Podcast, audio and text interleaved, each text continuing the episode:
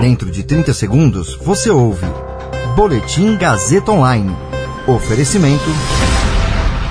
Se você tem muito o que dizer e quer escolher uma profissão para dar voz às suas ideias, a Faculdade Casper Libero é o seu lugar. Jornalismo, publicidade e propaganda, relações públicas, rádio, TV e internet. Todas as possibilidades abertas. Acesse casperlibero.edu.br e conheça as infinitas rotas que o mundo da comunicação oferece. Comunicação é mais do que uma escolha, é um modo de existir. Agora você fica bem informado e atualizado. Está no ar o Boletim Gazeta Online.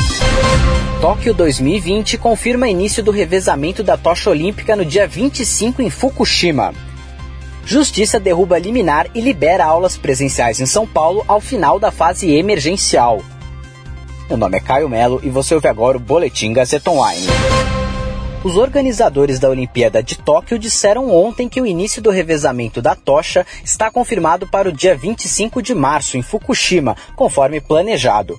Os organizadores disseram em comunicado que a cerimônia no centro de treinamento J Village e o primeiro dia do revezamento não serão abertos ao público para evitar a disseminação do novo coronavírus.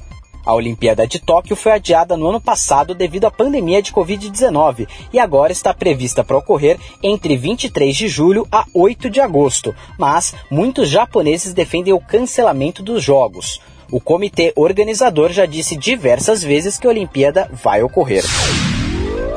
O presidente do Tribunal de Justiça de São Paulo, desembargador Geraldo Francisco Pinheiro Franco, suspendeu as liminares que proibiam a convocação de professores e a realização de aulas presenciais nas escolas públicas estaduais e municipais e particulares em cidades que estiverem nas fases vermelha e laranja do Plano São Paulo.